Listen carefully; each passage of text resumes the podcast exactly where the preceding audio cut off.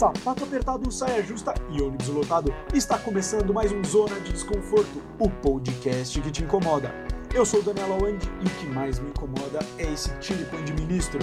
Meu nome é Pablo e o que mais me incomoda é que meu patrão não me deu home office. Isso aí, e nesse episódio a gente tá aqui com o Pablo. Eu que não tenho formação nenhuma, mas palpito sobre tudo como um bom brasileiro que sou.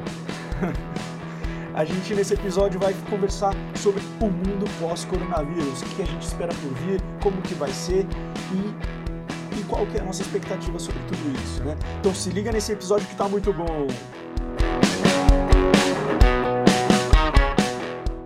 Milhares de doentes na China, Wuhan completamente isolada. Coronavírus indo para a Europa, Europa fechada, milhares de doentes na Itália, França, Espanha, centenas de mortos por dia na Europa primeiro-ministro inglês na UTI, Europa em lockdown, coronavírus nos Estados Unidos, fecha estados americanos, Trump quer abrir, Trump quer mandar fechar, milhares de doentes em Nova York, milhares de mortos em Nova York. Coronavírus no Brasil, Bolsonaro quer sair, governadores mandam ficar em casa, corona voucher, cloroquina sim, cloroquina não, pessoas sem dinheiro, pessoas sem noção, mandeta sai ou mandeta fica, mandeta sai, mandeta não sai, mandeta saiu crise, isolamento, fake news. Live da Marília Mendonça, do Jorge Matheus, Bruno e Marrone, Andrea Bocelli. Enfim, um bombardeio de informações e notícias diariamente. Desde que esse inimigo invisível da humanidade chamado Covid-19 começou a nos incomodar. No ZDD, você já sabe, gostamos de deixar todo mundo desconfortável, mas diferente desse vírus que nos tirou totalmente da nossa rotina e da nossa zona de conforto, gostamos de sair dessa nossa zona de conforto, dialogando e refletindo sobre nossa sociedade e sobre as coisas que estão acontecendo.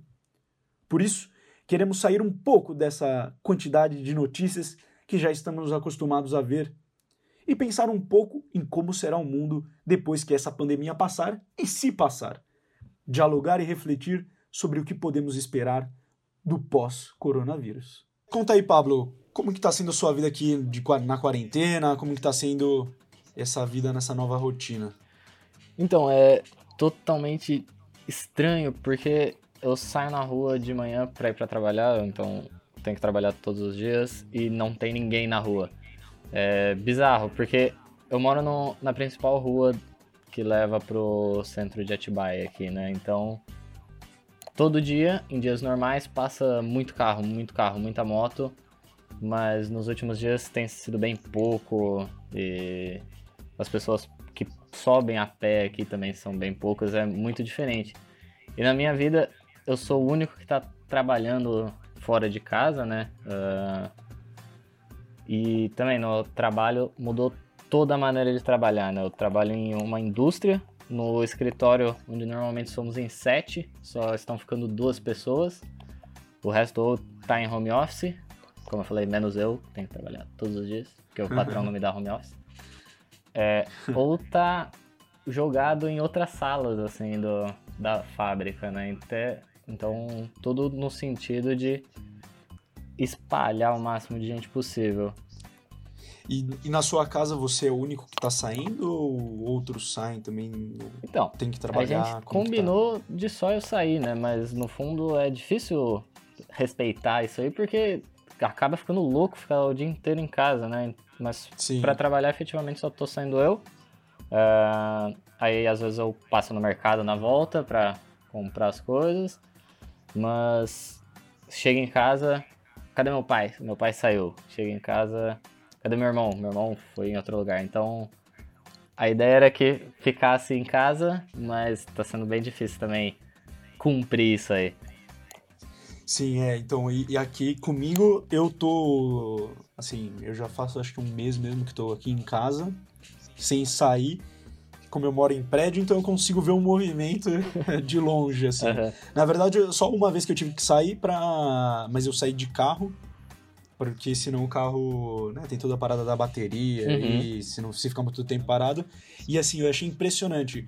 Eu via pessoas na, nas ruas mas, por exemplo, eu saí eh, quase 5 horas da tarde e sem trânsito, assim, então, é, para quem dirige aqui na cidade de São Paulo, sabe que é, sair 5 horas da tarde numa quinta-feira, meu, é, é, é, vai ter trânsito, uhum. né? Então, tá, realmente mudou a vida, né?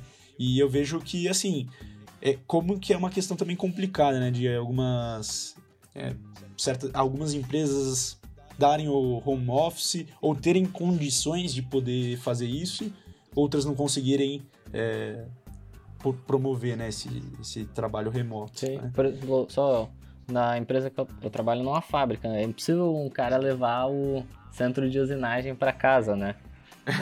Não, não tem o que fazer. É, então tá lá todo dia e os funcionários de lá, o mais engraçado é que eles são todos de Mairiporã. É, trabalham em Atibaia, mas a fábrica fica em Atibaia, mas são todos de Mairiporã. E não tem mais ônibus de Mairiporã para Atibaia. Então, os que pegavam ônibus agora estão pegando carona, estão se juntando no carro para vir juntos. É, é. Então, mudou totalmente a rotina de muita gente, né? Sim, com certeza. E, mas você tem, quando você tem o tempo livre, o que você, sei lá, no fim de semana, como que você tá fazendo para passar o tempo aí na, na quarentena? Então, assim, nesse sentido não mudou muita coisa, porque eu nunca fui de sair muito, muito né? Então, não, não tenho o costume de sair pra balada e tal. Então, nesse caso dos finais de semana, sigo normal. É, às vezes lendo alguma coisa, jogando videogame, tentando estudar alguma coisa. Mas estudar a gente sempre deixa para depois, quarentena ou não. é, e, meu, mas dá de ficar louco. E principalmente porque aqui em casa todo mundo quer limpar a casa todo momento. Não tem mais nada que fazer, limpa a casa. Então, limpa um armário, olha álbum de foto, é, limpa guarda-roupa, limpa gaveta disso, limpa panela, limpa chão. E na outra semana tem que fazer tudo de novo.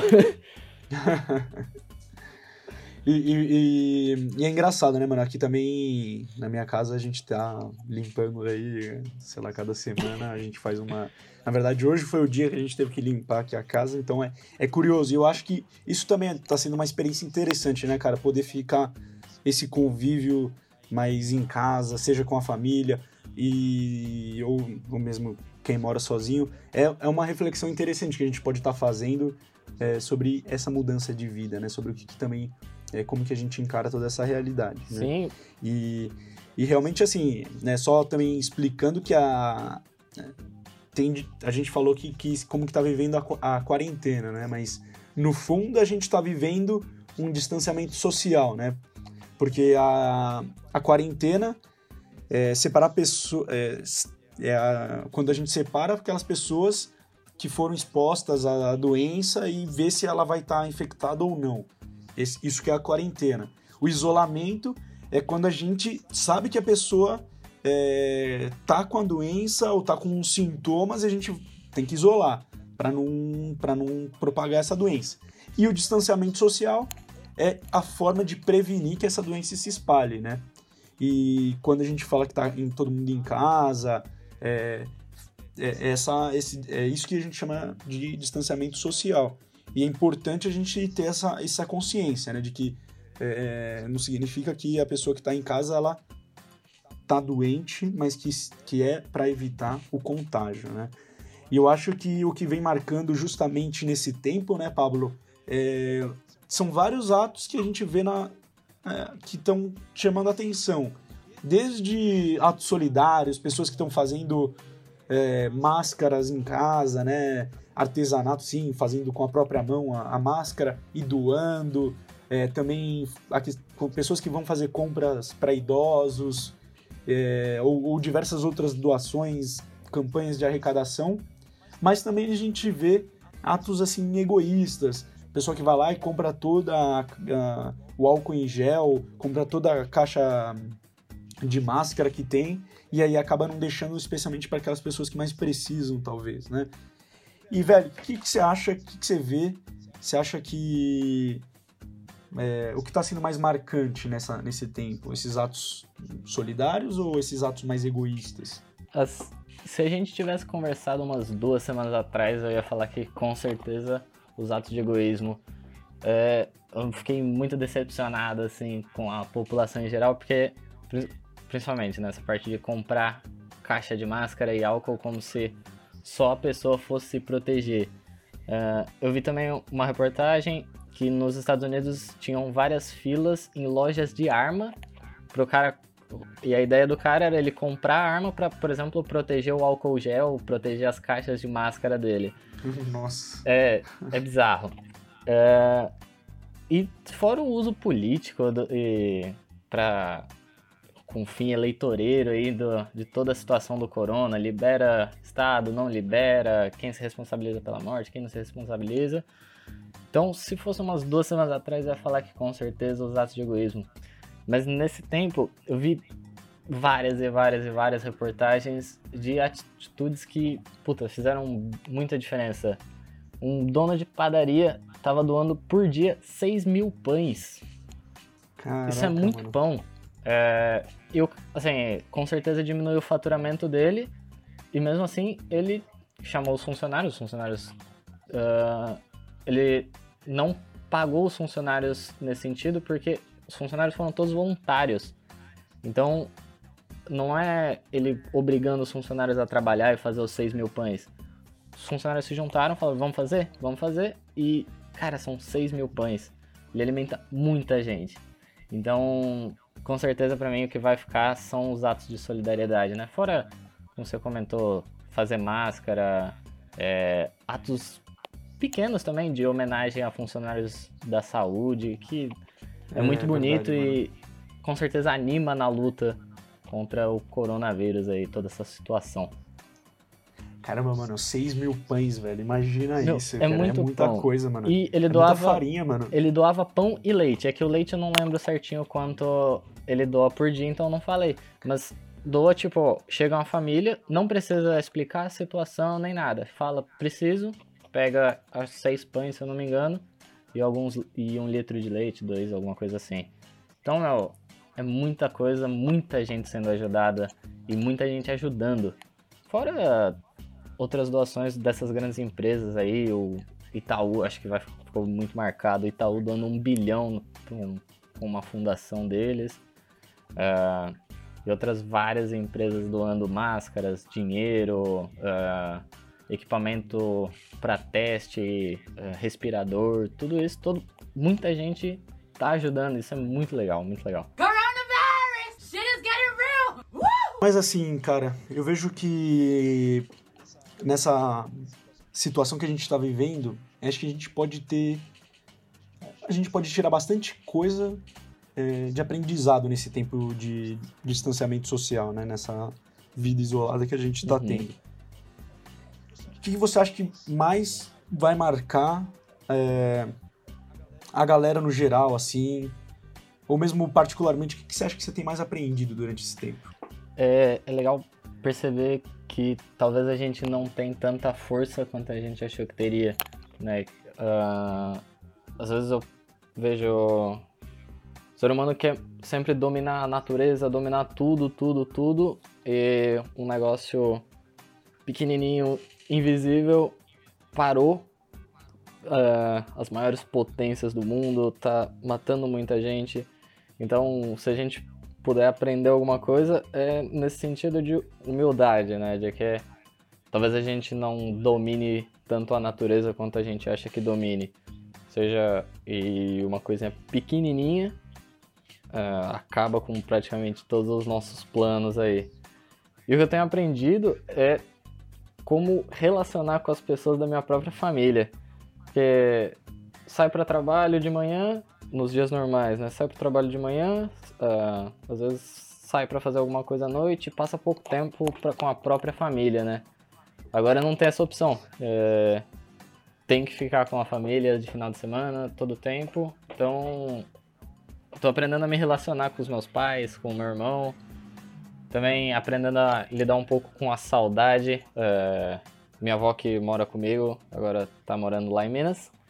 Então, tem que lidar com a saudade, aprender a lidar com esses sentimentos mais humanos, assim, mais. que pega mais mesmo. Por exemplo, medo também de. medo de sair na rua, é, vontade de comer alguma coisa diferente. Aprendendo a lidar com todas essas adversidades no sentido de sentimento aí. Sim, velho, é, eu, eu vejo esse, é, todo esse momento uma, uma forma também da gente aprender a lidar com a paciência e com o tempo. É, eu vejo que, por exemplo, agora a gente tá tendo a oportunidade de ter mais tempo com aqueles que sempre estão na nossa casa, né? E, ou mesmo, por exemplo, a pessoa que vive sozinha. Ela também tá tendo a oportunidade de ter um tempo só para ela, sabe? É, e claro, eu acho que é uma, é uma busca de como que a gente pode e, e usar esse tempo para a gente estar tá no contato com as pessoas que estão no, no, nosso cotidiano aqui na, na em casa é, e, e, buscar entender também as, essas diferenças, essa pluralidade dentro da própria casa. Eu acho que isso é, um, é um, uma oportunidade que é, é, quase que única, assim, né? Não, uhum. não tem situação que não seja essa para que a gente tenha essa oportunidade, sabe? Sim, e eu vi alguns casos, assim, muito bizarros de pessoas que agradeceram ao coronavírus essa oportunidade. Então, a pessoa, como, se eu não me engano, a Gabriela Pugliese, acho que ela é influencer, alguma coisa assim, então, em algum momento do status do, do Instagram dela, ela agradece ao coronavírus pela oportunidade de poder refletir, poder repensar a sociedade de consumo, todas essas coisas bonitas assim. Só que ela tá agradecendo uma doença que tá matando muita gente, né? Acho que ela perdeu um pouco a mão aí no sentido do que, que pode aprender. Talvez aprender que nem tudo é tão bonito assim, né? É, eu acho que isso aqui é o ponto, sabe? Eu vejo que no fundo, é, não são questões de, por exemplo, agradecer a, a situação que está vivendo, sabe? Mas eu acredito que a partir da situação que a gente está vivendo é poder retirar alguma coisa, uma informação, uma, é, um aprendizado que, por mais que possa ser uma situação negativa, a gente pode estar tá tirando coisas Sim. que podem estar tá no, nos formando, né? E dando uma, fazendo uma comparação aqui, tem um livro muito bom chamado Em Busca de Sentido, né, a tradução em português. É, o autor é o Viktor Frankl. Uhum. Ele é um, se não me engano, ele é um austríaco que ele foi preso no campo de concentração lá na, durante o regime nazista, é, em Auschwitz. E, cara, é um livro que faz a gente pensar muito na vida, sabe? É, e é interessante como que a gente pode fazer, de certa maneira, uma comparação. Lá ele foi preso de maneira, claro, né, os nazistas o prenderam. É, ele era um, é, ele é da área da psicologia, né, da psiquiatria, e é impressionante como que ele, com, dentro daquele espaço onde muita gente perdia a sua humanidade, né, se tornava como animal, e ele falando como que tinha alguns indivíduos no, no campo de concentração que não retiravam a própria vida, ou que talvez davam até um sentido na vida que ele estava, mesmo sendo em condições de total, de total é, desumanidade, né? Então, eu vejo e tento trazer um pouco isso para a realidade, claro, né? Não, não, nem se compara com o que foi vivido lá, mas que eu acredito que é para a vida, meu, né? E, e, e, é interessante a gente buscar isso no nosso realmente para a vida como um todo. Como que a gente pode frente a essas, essas diferentes situações, frente a essas é, situações inesperadas, sejam positivas ou sejam negativas, como que a gente pode se adaptar e poder ainda assim é, tornar aquela, essa nova realidade tendo um sentido, sabe? E, e é aquela coisa, né? O, o homem que sabe o que quer, não, né? não importa o como, ele vai ter um, um objetivo. Eu acho que isso que a gente aprende, sabe? E, e aí, podendo falar um pouco da minha realidade, é, eu como estudante, saí da... Enfim, minhas aulas foram é, passadas para online e, e aí você fala, cara, muda tudo, assim, eu tinha o costume de ir para a faculdade, estudar na biblioteca lá, na sala de estudos, e agora eu tenho que fazer tudo de casa. E aí, aqui em casa é o seguinte, se, não importa que eu tô aqui, se alguma coisa acontecer, chegar compras ou ter que la, é, lavar alguma coisa ou isso ou aquilo, alguém vai me cutucar e falar, ô, oh, vem fazer isso uhum. aqui. E aí eu vou ter que parar a minha atividade para mudar, para fazer outra atividade. O coisa que não acontecia quando eu estava na, na faculdade, porque eu já sentava na biblioteca e fazia aquilo. Então, como que o ser humano ele consegue é, buscar essa, essas adaptações, né?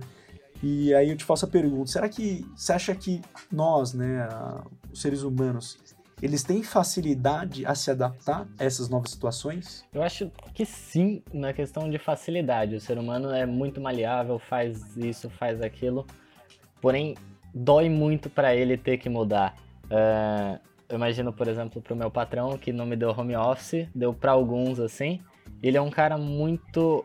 Uh, ele sempre trabalhou em fábrica, então ele sempre trabalhou praticamente do mesmo jeito, assim. Uh, só que chegou a, a, o, a necessidade de, de, dar o home office, porque tinha, teve um caso suspeito no prédio de um dos rapazes lá do escritório, então o pessoal precisava ir para casa. Beleza, demos um jeito, tal, tal, tal, liberou todo mundo home office, todo mundo que podia home office. Porém, dá para perceber que o patrão ele fica muito incomodado de não ter o pessoal lá na fábrica junto com ele, né? Ele é um dos que tá indo todos os dias. Uh, então, sim, a gente se adapta facilmente tal, corre atrás num...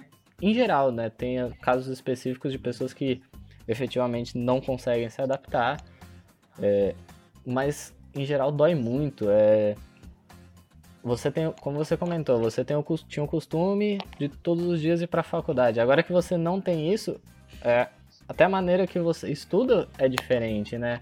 Uh, você tem, você tinha o contato com o professor fisicamente, agora é só virtualmente. É, se tem uma dúvida, é diferente o jeito que o professor vai tirar a sua dúvida. Mas você tem que se virar, você tem que estudar, né? Você não poderia ficar parado. Porém, eu imagino que ainda deve ser muito dolorido, assim, ficar pensando, poxa, eu poderia estar lá na faculdade, encontrar com os meus amigos, toda essa.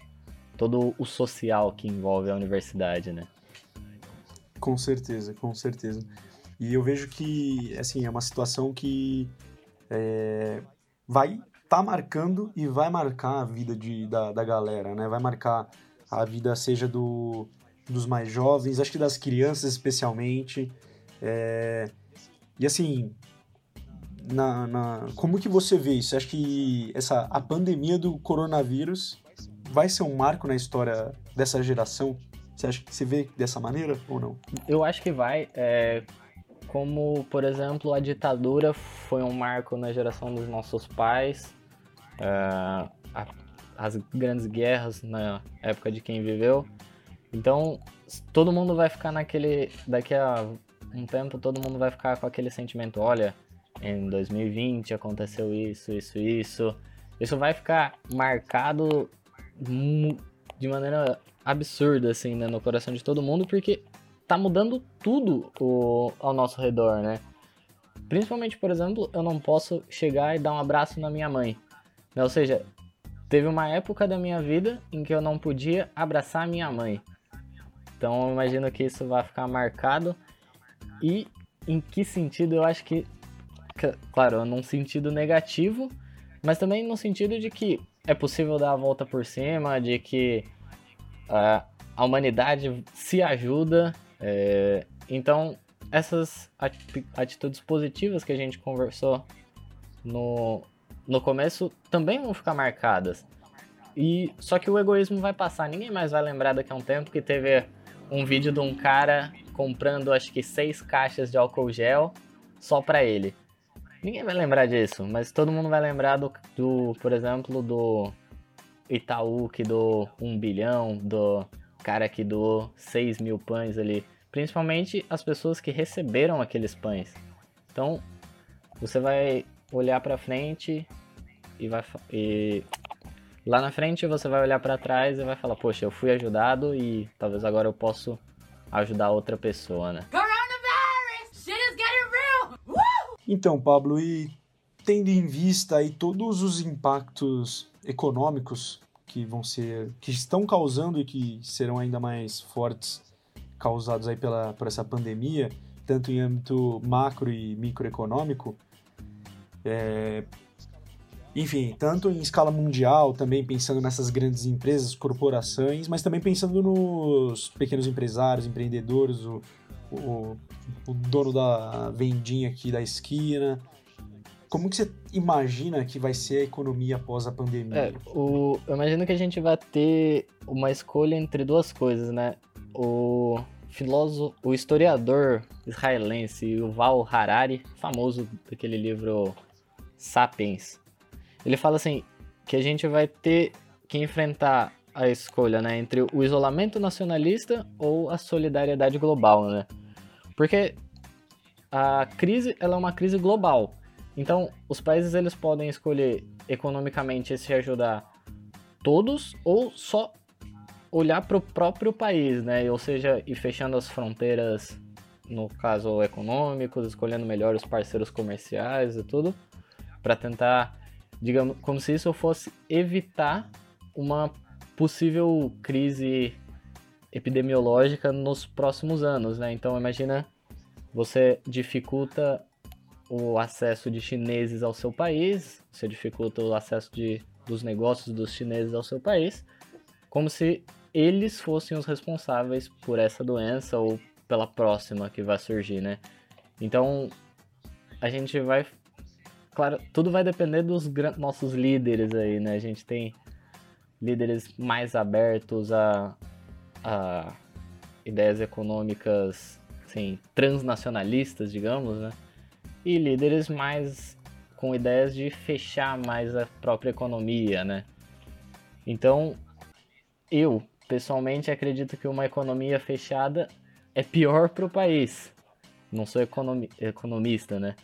Mas se esse for o destino do nosso país, de ser um país que dificulta relações, relações comerciais com outros países, eu imagino que vai ser momentos difíceis economicamente.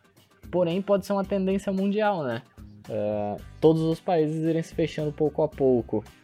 Que eu imagino que já era uma tendência de alguns anos. A gente tem aí o Brexit, a gente tem países, os Estados Unidos sendo contra esses acordos multilaterais e tudo mais o Brasil seguindo um pouco nessa linha. Então eu imagino, não gostaria, mas imagino que a gente vai ter economias mais fechadas aí para os próximos anos. E a maneira que isso afeta o pequeno vendedor, o pequeno empresário, é que o cara que tem aquela lojinha de celular, a maioria das coisas ele compra da China. É... Então ele não vai ter o que vender, ou vai ter que se adaptar a essa nova realidade, vai ter que passar a vender outras coisas aí. Verdade. Então vai influenciar grandes empresas multinacionais, é, vão escolher melhor quais países vão. É, com certeza, né? Acho que é uma, é uma série em cadeia, né? Uma coisa em cadeia, porque. É, e, e, e, isso que eu acredito que essa questão, né? Pode, isso talvez pode acentuar essa busca dos países para terem uma é, é, serem, buscarem esse, essa, uma relação mais forte entre esses países, de, que, de buscando ajuda, né, de que não seja só uma questão de quem tem que ser o, o melhor, né? Ou seja, um tem que ser, se sobressair muito mais que os outros, né? E talvez o que a gente pode descobrir também, que isso talvez seja uma das coisas, é que só é, quando os, os, países sejam próximos, ou até mesmo na, em escala global, um ajudando o outro, é que todos podem crescer a nível maior do que sozinhos, né? Não sei se a gente não é economista, né? Talvez não, não sabemos como pensar, mas talvez realmente, de fato, a, é, o desenvolvimento econômico para sair de uma crise assim também, ela vai precisar de ajuda uh, entre os, uh, internacional, né? entre os países, entre as instituições, as organizações mundiais e tudo mais. Exato, como foi a solução de todas as outras crises anteriores, né? Então a gente tem a, a Primeira e a Segunda Guerra, os países se recuperam um ajudando o outro, né? Seja só no sentido de solidariedade, seja no sentido mais com interesses próprios. Porém, eu pessoalmente não recusaria uma ajuda ainda que a pessoa esteja pensando mais nela, né? Só tá me ajudando para pelo benefício dela, mas tá me ajudando, então eu aceito de bom grado. É, e, e acredito que isso, né? Pode ser também que a ajuda venha para consolidar um mercado consumi consumidor do, né, do produto que outro país está exportando. Então, no caso, sei lá, a China, exemplo, né? Mas a China pode talvez se importar com, a, com o Brasil para que se recupere e que possa comprar itens da, da China, né? Que é o nosso mercado que traz, que, que a gente importa. E, mas que de uma certa forma também é uma ajuda, né?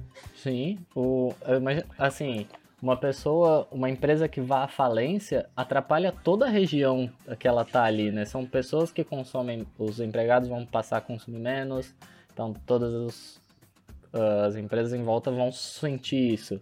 Com o país, imagino que seja a mesma coisa. Se todos os países irem à falência, um, um outro país vai vender para quem? E, e, e, pensando nisso, Pablo, eu, me vem uma reflexão que talvez é, a gente pode pensar nisso. É assim, se a gente vê aqui em São Paulo, é, tanto na cidade, mas também é, em grandes é, polos aí econômicos, mas também com uma grande é, concentração populacional, que já há muito tempo vem demonstrando que tem sintomas, né? Sejam questões sociais, grandes problemas sociais, mas agora com, o, com essa pandemia vem também é, acentuando certas realidades, certas situações em que, uh, por exemplo, questão de moradores de rua que estão aí, não tem como, uh, o cara não tem como se distanciar socialmente uh, na sua casa, afinal é um morador de rua. Então, acredito que certas evidências de megalópolis, megacidades, cidades assim tão grandes, estão sendo acentuadas nessa, nesse momento. Você acredita também que pode existir, talvez, um. Não sei de que maneira, se de uma forma inconsciente, ou talvez realmente uma reflexão até mesmo das, da, de, de, das lideranças políticas, ou mesmo da sociedade, de que vai haver uma busca de, de que não seja atrativo esses grandes centros urbanos, ou seja, a população vai talvez é, ficar mais satisfeita com lugares mais remotos, claro que não é para ir viver no meio do mato, mas para mas em cidades talvez que não sejam tão grandes como Nova assim, York. Um, um, êxodo, praticamente, ou... É, não, talvez não um êxodo assim de um movimento em massa, mas que seja... que comece a ser um movimento, de que as pessoas percebem e falam, putz, mano, eu, talvez o trabalho que eu faço aqui é, ainda mais agora com distanciamento dentro de casa, até mesmo na relação de trabalho com a, o home office, eu falo, puxa, para que, que eu preciso viver aqui em, em numa grande cidade, se eu po talvez possa viver num, numa outra cidade mais tranquila e realizar o mesmo trabalho. É, Você acha talvez, que pode haver isso daí ou não? Talvez seja esse o que vai marcar essa geração, né? A, bu como a busca por mais tranquilidade, por um pouco mais de espaço, para poder evitar uma possível crise de doença daqui a 10, 20, 30 anos. Porque, como você comentou, né? Hoje a gente já tem tecnologias que permitem o home office, né? Então, na empresa que eu trabalho, tem um rapaz de São Paulo que ele e a empresa aqui em Atibaia. Se fosse ao contrário, imagina, ele trabalhando em, todos os dias em São Paulo, ele consegue trabalhar de Atibaia, né? você consegue trabalhar de Campinas, uh, ainda é uma cidade grande, mas já é menor, você consegue trabalhar, sei lá, de Itapetinga, de qualquer cidadezinha, você consegue trabalhar e estar tá em contato com qualquer outra pessoa. Então acredito que sim, uh, talvez muito devagar, mas vai ser uma tendência para os próximos anos as pessoas evitarem megalópolis, porque são os principais pontos aí, né? uh, Nova York nos Estados Unidos, São Paulo aqui no Brasil, Rio de Janeiro, Tóquio no Japão. São cidades que têm a densidade populacional, aí, densidade demográfica gigantesca e que tiveram que parar porque o coronavírus está pegando com tudo ali. Então, você não vê tantos casos em cidadezinhas pequenininhas do interior, porque o fluxo migratório para esses lugares é menor pessoas não saem de lá tanto para ir trabalhar, não tem contato com chineses, com pessoas de outros lugares do mundo aí. Então eu acredito que sim vai ser uma tendência para os próximos anos pessoas irem para cidades menores, mas que num longo, longo prazo não vai fazer muita diferença, porque vai estar todo mundo numa cidade menor, aí a cidade cresce.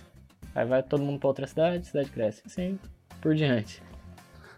E, e, pensando nessa dinâmica da cidade grande e tudo mais, e também tendo em vista aí é, uma outra questão que também se acentua é, nessas cidades, que é a questão da saúde mental, né? E toda, uh, toda a questão da depressão, ansiedade, suicídio.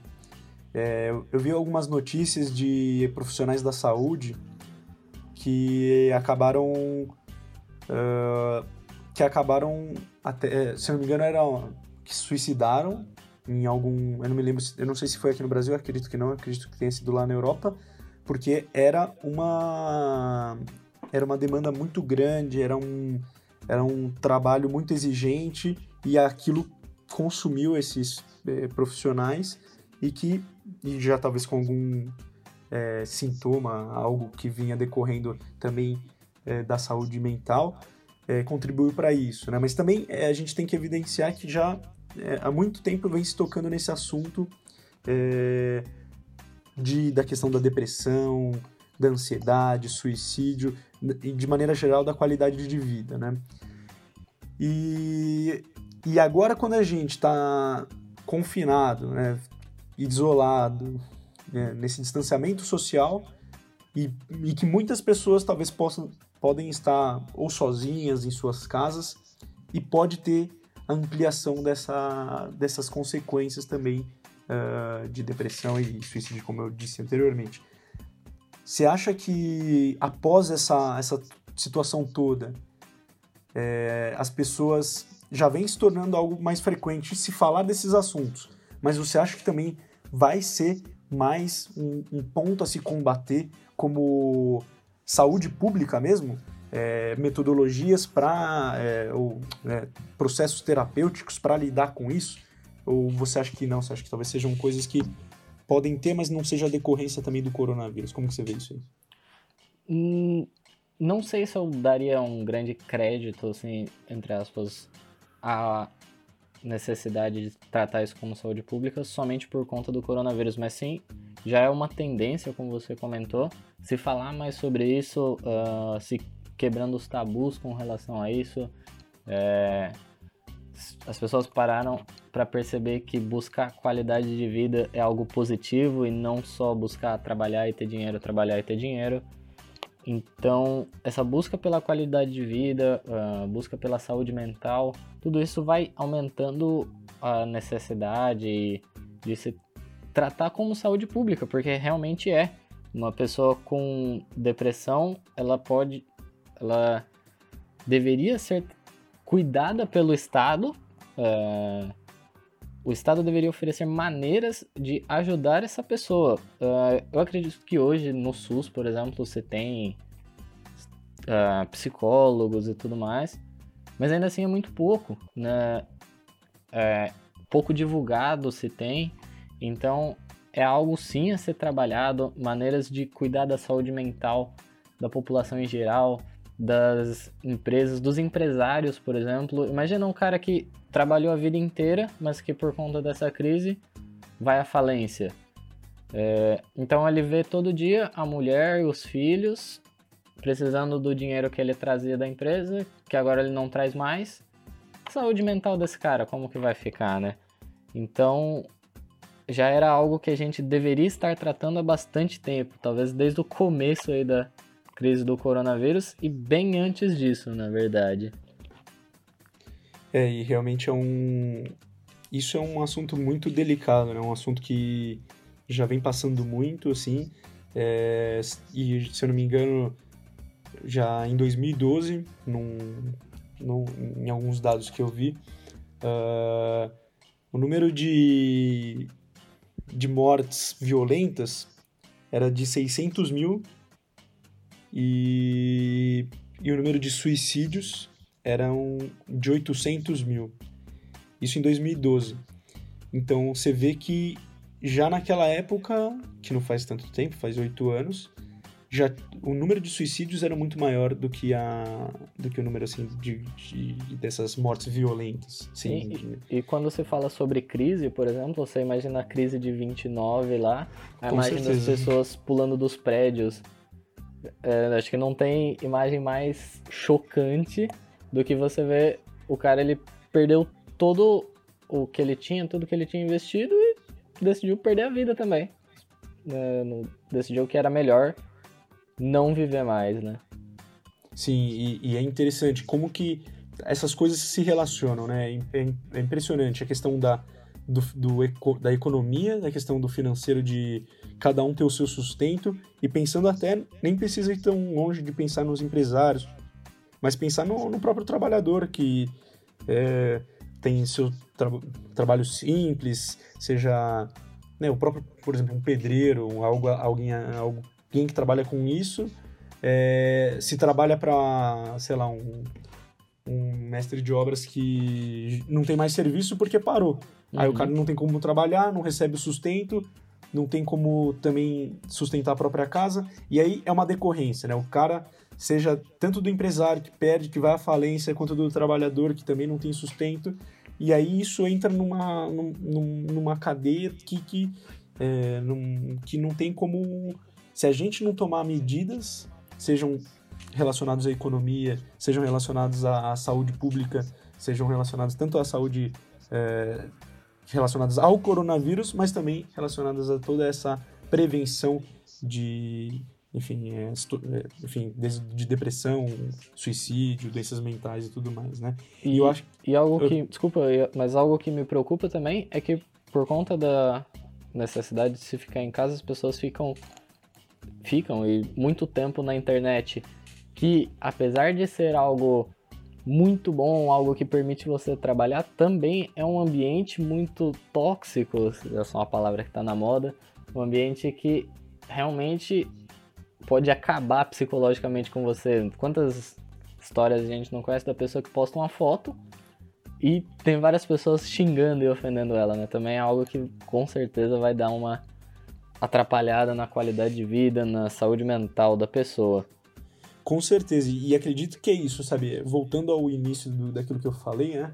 Uh, é como buscar realmente gerir o próprio tempo, cara, porque se a gente fica nessa nessa, nesse distanciamento social, nesse tempo que vai durar toda essa quarentena tal, é, o tempo que a gente fica em coisas que vão nos é, nos trazer uma qualidade de vida melhor ou que vão nos fazer nos sentir melhor, mesmo nas, na, nas, na nossa situação limitada, mas mesmo que seja tecnologia, por exemplo. Né? Como que eu também posso porque tem os dois casos, desde o cara que passa o dia inteiro na, na rede social, também para o cara que passa o dia inteiro trabalhando. Isso é uma questão, né? O uhum. cara que vive no home office, é, quando que, qual que é o tempo que você passa trabalhando, qual que é o tempo que você não passa. Às vezes você pode chegar até trabalhar mais, porque você não tem o, o para bater o cartão lá, né? Falar, ah, é, meu, meu expediente é de tal hora, tal, tal hora.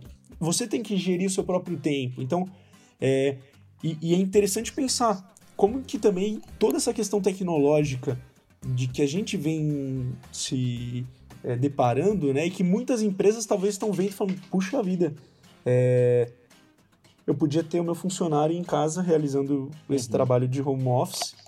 É, e aí também entra outra questão, né? E mesmo com home, aquele cara fazendo home office, talvez eu não precise dos três, eu precise só de um, né? Então, é, como que você vê esse impacto da tecnologia nas relações de trabalho também, né? Então, como que você vê que, é, tá, olhando do ponto de vista do coronavírus, de toda essa situação, você acredita que vai ter essa um, gatilho aí nas companhias, em empresas, é, visto isso, assim, de que, poxa, tem trabalhos que talvez que, é, que, que dão dá para ser realizado em casa, que não precisa do meu funcionário em casa, e que talvez até precise de menos funcionários, você acredita nisso? É, sim, só a minha crítica ao home office, por exemplo. Teve um dia, para ser justo, que eu trabalhei de casa, mas é péssimo porque em casa é o lugar que eu falo mal do meu trabalho. E no trabalho é o lugar que eu falo mal das coisas que acontecem em casa. e tudo isso virou o mesmo lugar.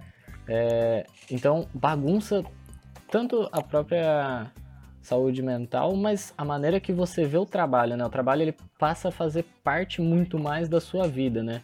Ele passa a integrar mais a sua vida, o que na minha visão não é tão positivo. Eu gosto bastante dessa divisão de que você bateu o cartão ali, pronto, acabou sobre o seu trabalho, agora você tem que prestar atenção na sua família. E outra, você bateu o cartão para entrar, agora foco no trabalho, esquece um pouco as coisas que aconteceu de casa.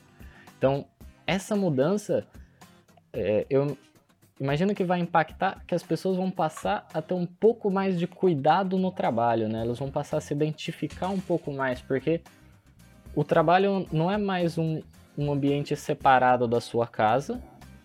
É, ou seja, você sai de casa, vai para o escritório, volta, sai do escritório, volta para casa. Mas é, você acordou, vai para sua sala da sua casa, liga o computador, começa a trabalhar. Por exemplo, sua família, seus parentes estão ali, você está conversando com eles. Então, o seu trabalho passa a ser muito mais parte da sua vida, né? Não só um momento separado. E não imagino que a gente vá ter demissão em massa por conta das possibilidades de home office. É, talvez a gente tenha novas maneiras de se trabalhar. É, talvez, por exemplo, você não precise alugar um espaço uh, para montar um escritório de engenharia. Você contrata as pessoas ali e todos os dias às 8 horas eles ligam, você começa uma reunião e boa. Mas você ainda vai ter necessidade das pessoas trabalhando para você ali. Não imagino que com a, o home office você vai ter uma demissão em massa. Porém, se as pessoas não se adaptarem ao home office, aí sim, aí não tem o que fazer mesmo. É, um cara que não se esforça para aprender como funciona o computador, que não se esforça, infelizmente ele vai perder o emprego, perder a oportunidade de trabalho, né? Quando tudo isso passar e quando e se uma pessoa que não se adapte ao home office, talvez no futuro não tenha tanto espaço no mercado de trabalho. E eu acho também sobre as relações de trabalho que vai aumentar muito a vigilância e o cuidado que os patrões vão ter com seus funcionários, né? Ou seja, agora eles muitos patrões vão perceber que um funcionário doente é péssimo para a empresa. Em alguns casos a gente vê funcionários que trabalham até exaustão, até o último momento, ou seja, rende menos do que ele renderia se trabalhasse normal. Agora eu acredito que as empresas vão ter muito mais cuidado nisso quando tudo isso passar mais para frente, espero que seja assim, né? Sim, sim.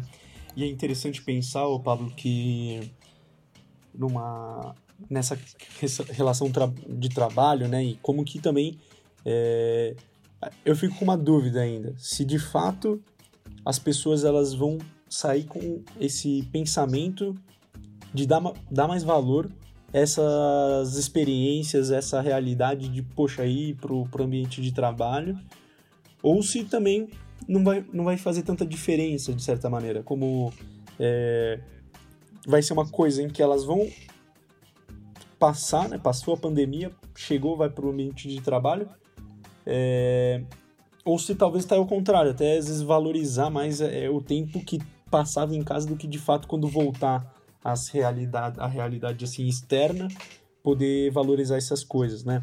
Eu vi um, um biólogo comentando sobre toda essa situação e falando que talvez pode ser que as pessoas passem a valorizar é, os eventos sociais, valorizem mais, né? Eu não sei, eu tenho uma, uma dúvida quanto a isso porque acredito que é uma coisa também passageira, uma coisa que vem no momento e isso não, é, toca, sei lá, os, os, próximos três meses. Depois vai voltar tudo ao normal, né? A não ser, é claro, que essa, essa situação de pandemia dure, sei lá, alguns anos e aí isso com certeza é, vai ter uma mudança muito grande. Mas é, a minha, o, é minha que pode eu com essa dúvida ainda. O que pode acontecer é quando terminar a pandemia ser como o ano novo. Todo mundo faz vários planos, vai ser muito melhor, vai ser muito melhor nisso, vai ser muito melhor naquilo passa três meses e já voltou ao normal.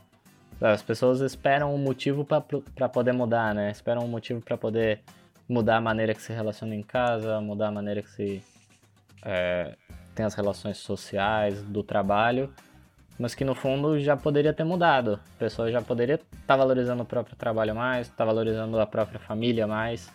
E não vai ser essa crise que, que vai passar, não vai ser talvez o motivador dela, porque cinco anos depois que passou essa crise, assim, vai lembrar, mas talvez não seja um motivador novamente para valorizar as relações sociais, valorizar as relações de trabalho, né? Talvez Sim. caia no automático novamente.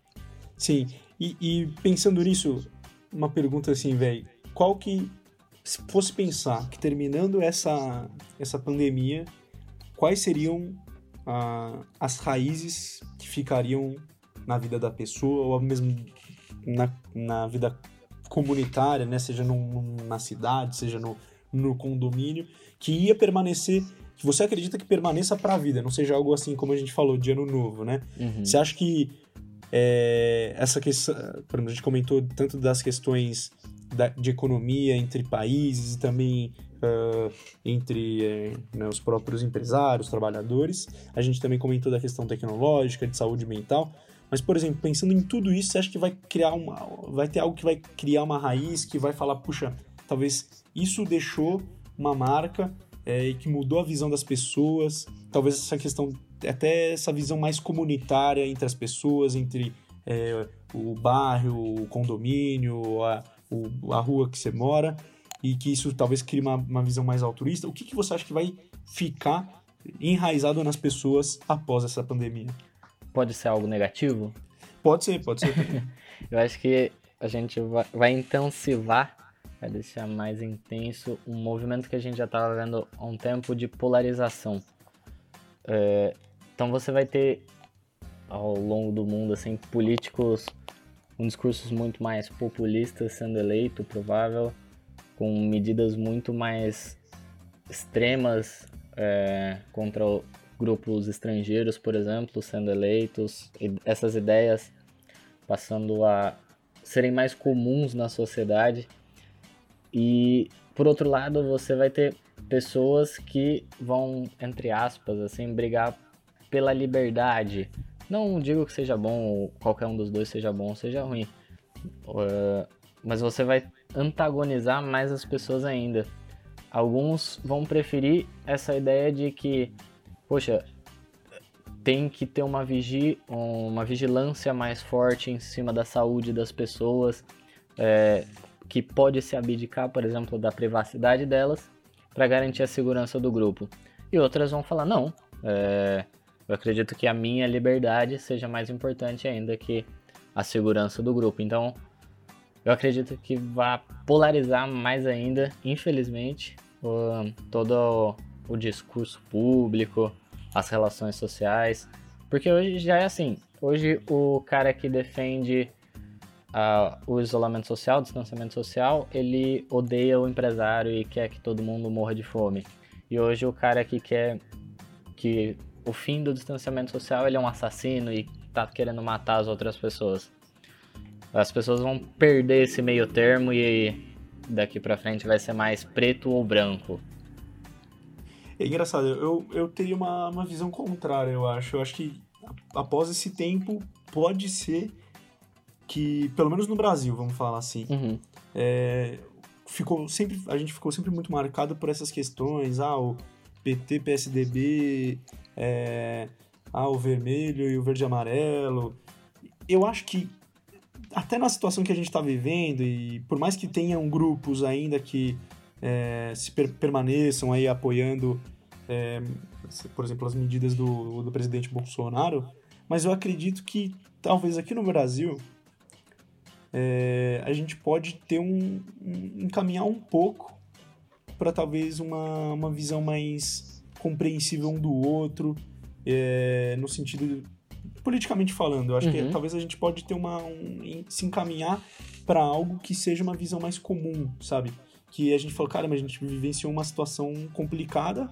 Espero, claro, né, que a gente saia disso bem, apesar de terem mortes, apesar de terem isso, mas que é, e isso com um presidente que troca ministro que nem troca de camisa, então você fala, é, talvez, mesmo com um presidente que bem complicado, é, a gente passou por isso, talvez a gente tenha um, um, um senso mais de é, justamente dessa de, é, de que somos um, um, né, um país, um grupo comum, mesmo que se tenha talvez esses pensamentos mais xenófobos, até de tentar, sei lá, não, não vamos deixar chinês vir para cá, porque chine, chinês é do coronavírus, né? Mas acredito que pode ter, assim, uma, uma visão mais é, justamente de toda essa questão altruísta. Uhum. E aí, já até comentando para finalizar aqui que eu tô falando, é, vi aí uma ação solidária do é, que o, o Corinthians, né, o clube, fez para realizar numa comunidade. E aí teve um, uma pessoa que estava tendo recebendo essa eram alimentos, né? E o cara com a camisa do Palmeiras, assim. Então, e é bonito ver isso que man, é, é, mais do que essa situação é mais se é do mesmo time ou se é da visão política contrária, se é da uhum. mesma religião ou de outra religião, se é da mesma raça, se é da mesma orientação religiosa, sexual, o que quer que seja, né? Eu acredito que isso pode trazer uma raiz muito mais profunda para a sociedade do que, às vezes, até esses pontos negativos. Posso tentar chegar num meio termo, então, entre o seu e o meu? Pode sim. então, eu acredito que as pessoas estão, num geral, existe a possibilidade de pararem de ver a política como a salvação dos problemas, né? Porque não vai ser uma decisão de um político, a canetada de um político que vai resolver o meu problema de que eu tô sozinho aqui em casa e só posso me relacionar virtualmente com outras pessoas, né? Então talvez espero, esse já é algo que eu espero, as pessoas passem a ver a política somente como um meio de atingir um bem-estar econômico, atingir um bem-estar social, de ajudar as pessoas e diminuam a visão que tem dessa visão quase que messiânica, como se fosse a decisão de um político de fecha tudo ou abre tudo que vai nos salvar aí da, da peste, né? E parando com isso, se para também a visão de que quem não concorda comigo é um pecador, é um herege, merece aí, talvez a fogueira, nem a gente, qualquer coisa nesse sentido. Então eu espero que se chegue num, num meio termo. Mas infelizmente eu sou um pouco pessimista. não acredito que chegaremos. Bom, mas eu, eu, eu, pego, eu fico com esse ponto meio termo aí que você colocou. E Pablo, agora fazendo um bolão aqui com, contigo. É... Quando que você acha que vai acabar, pelo menos, esse distanciamento, ou seja, a gente tem que ficar em casa? E, e quando você acha que de fato vai ter assim, ah, se encerrou a pandemia, né? Então são perguntas diferentes. Uma é acabar ah, esse distanciamento social, as pessoas vão poder sair à rua. E outra é quando assim, ah, de fato acabou a pandemia, já não, não tem mais problema. Ah, eu chuto, é, vou apostar que vai acabar o distanciamento social só em, no final de junho desse ano. Ainda tem. Certo. Eu acho que ainda bastante tempo. Mas no fundo acabar, poder todo mundo ficar seguro, poder todo mundo se abraçar à vontade como os brasileiros fazem, eu acho que só no começo do ano que vem. Não tenho base científica nenhuma para falar isso. é chute mesmo. Olha, eu acredito que, assim. É, uma, é, é complicado, mas eu acho que as orientações para se permanecer em casa, distanciamento social, acho que vai permanecer até o final de agosto. Aí por volta de setembro, acho que ainda é o que vai acabar. E eu acho que, assim, quando é, eu acho que vai a pandemia em si vai, vai ser já pro meio pro, pro ano que vem, comecinho do ano que vem. É. E e você acha que só, só quando... desculpa, tem um saiu um estudo que acho que é o primeiro estudo nesse sentido que fala que vai acabar em 2022 só. A pandemia? Uh, a, exatamente. Ou seja, todo mundo vai poder ficar tranquilo só em 2022. Então, é isso. Isso eu também. Eu, eu tenho um pouco assim, essa. um questionamento, na verdade, porque. É, a gente tem que ver como se comporta o vírus, né? Uhum. E se também vai ter vacina, e vacinas demoram. É, porque não é só fazer a vacina, mas é colocar em teste, né? Então acho que pode ser algo assim. Então, enfim, vamos ver como vai ser. Se de fato a- acontecer da gente ter que ficar em casa mais do que um ano, ou seja, orientações né, de distanciamento social há mais de um ano, aí eu acho que vai ter grandes e profundas É. influências na, na vida das pessoas. Aham. Mas eu acredito que em setembro termina o distanciamento social, mas de fato a pandemia pode acabar com mais de, de um ano, dois anos. E você acha que quando for liberado aí pra galera tá na rua, você acha que vai ter o quê? Uma comemoração de final de Copa do Mundo? Nossa, o que Como vai ter que de churrasco galera não tá. vai, vai ser churrasco na Paulista. No- vai ser o Galvão Bueno vai estar narrando essa situação, né? É, acabou, acabou. Vai ser maravilhoso, imagina quando soltarem a vacina, vacinando o primeiro. É. O Galvão Bueno vacinou. Olha só, viu? Nossa, Vai ser lindo. imagina o Galvão Bueno narrando. Olha, olha lá, ele vai ser vacinado. Mas eu tenho um, um colega lá no trabalho que ele faz, fazia churrasco todo final de semana. A vontade de churrasco que ele não vai estar guardando se for até setembro. Nossa. Imagina. Ou então ele vai. Não, ou Vai- ele vai ter virado vegano naquele ponto. É uma opção também, Uma né? Não... Mas, mas é, eu acho que vai ser. Vai ter uma. Ainda mais a gente tá no Brasil, né? Exato, A gente, que- a gente é ruê, ruê. E acredito que vai ter uma, uma, uma baita de uma festa aí. Quando Nessa- o negócio não era tão sério, quando eu tava começando, assim, já tinha eventos no Facebook que chamava Baile do Corona. É, então, exato, imagina exato, os né? eventos que não vai ter quando acabar. Exato. ai, ai. Mas é, eu acho que, bom, enfim, acabando toda essa situação, é uma boa pergunta, né? Que quando, sei lá, daqui 10 anos, quando os filhos ou amigos ou, sei lá, pessoas próximas perguntarem, e aí, o que você aprendeu com essa crise do coronavírus? Bem objetivo, qual que vai ser a sua resposta? Então, primeiro que eu vou exagerar, falar que era muito mais difícil do que efetivamente foi.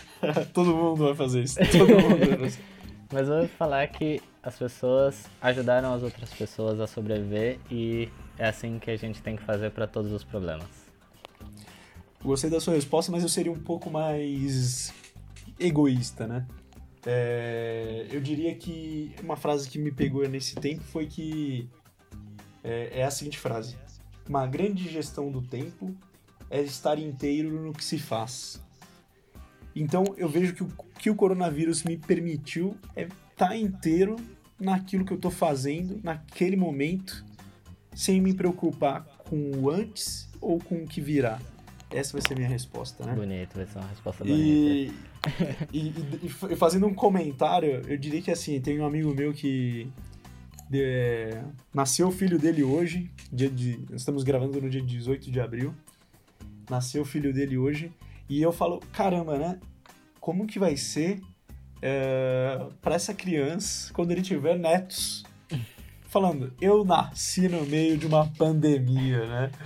Eu nasci. E pode ser que seja uma coisa até colocando no pior dos casos, que se, se durar mesmo uma pandemia, ou se surgir novas pandemias e se tornar algo comum, né, não vai ser nenhuma coisa importante. fala. Ele, ele Uhum. vai ser o cara que nasceu no mundo é, pandêmico, né? Porque ele não conheceu o mundo antes de ser, é, sem ser pandêmico. Então falou, cara, é, realmente, se, se a pandemia perpetuar, ele vai ter, ele vai ser a- o primeiro de uma geração, cara.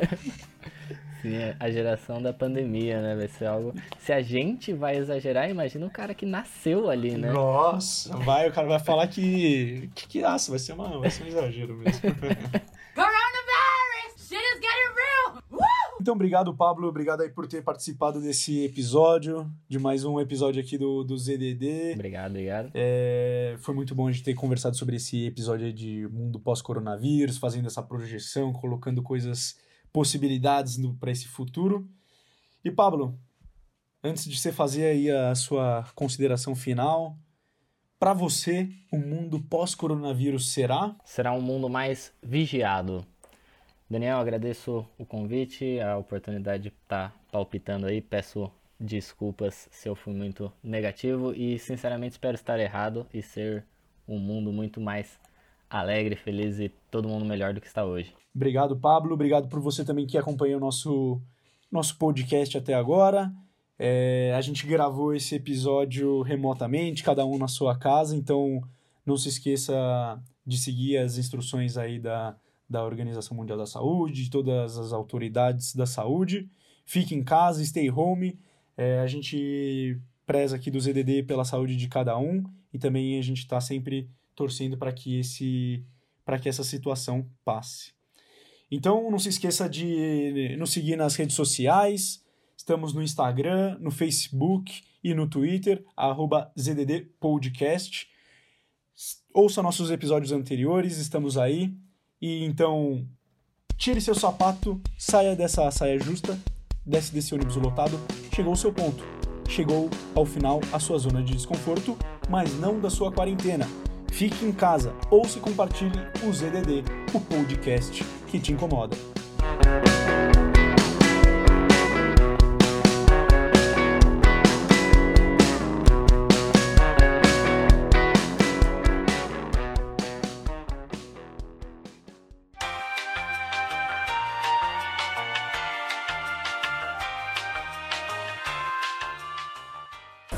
Recado aí do MC Raiban pro meu povo brasileiro, tão sofrido, amado e guerreiro.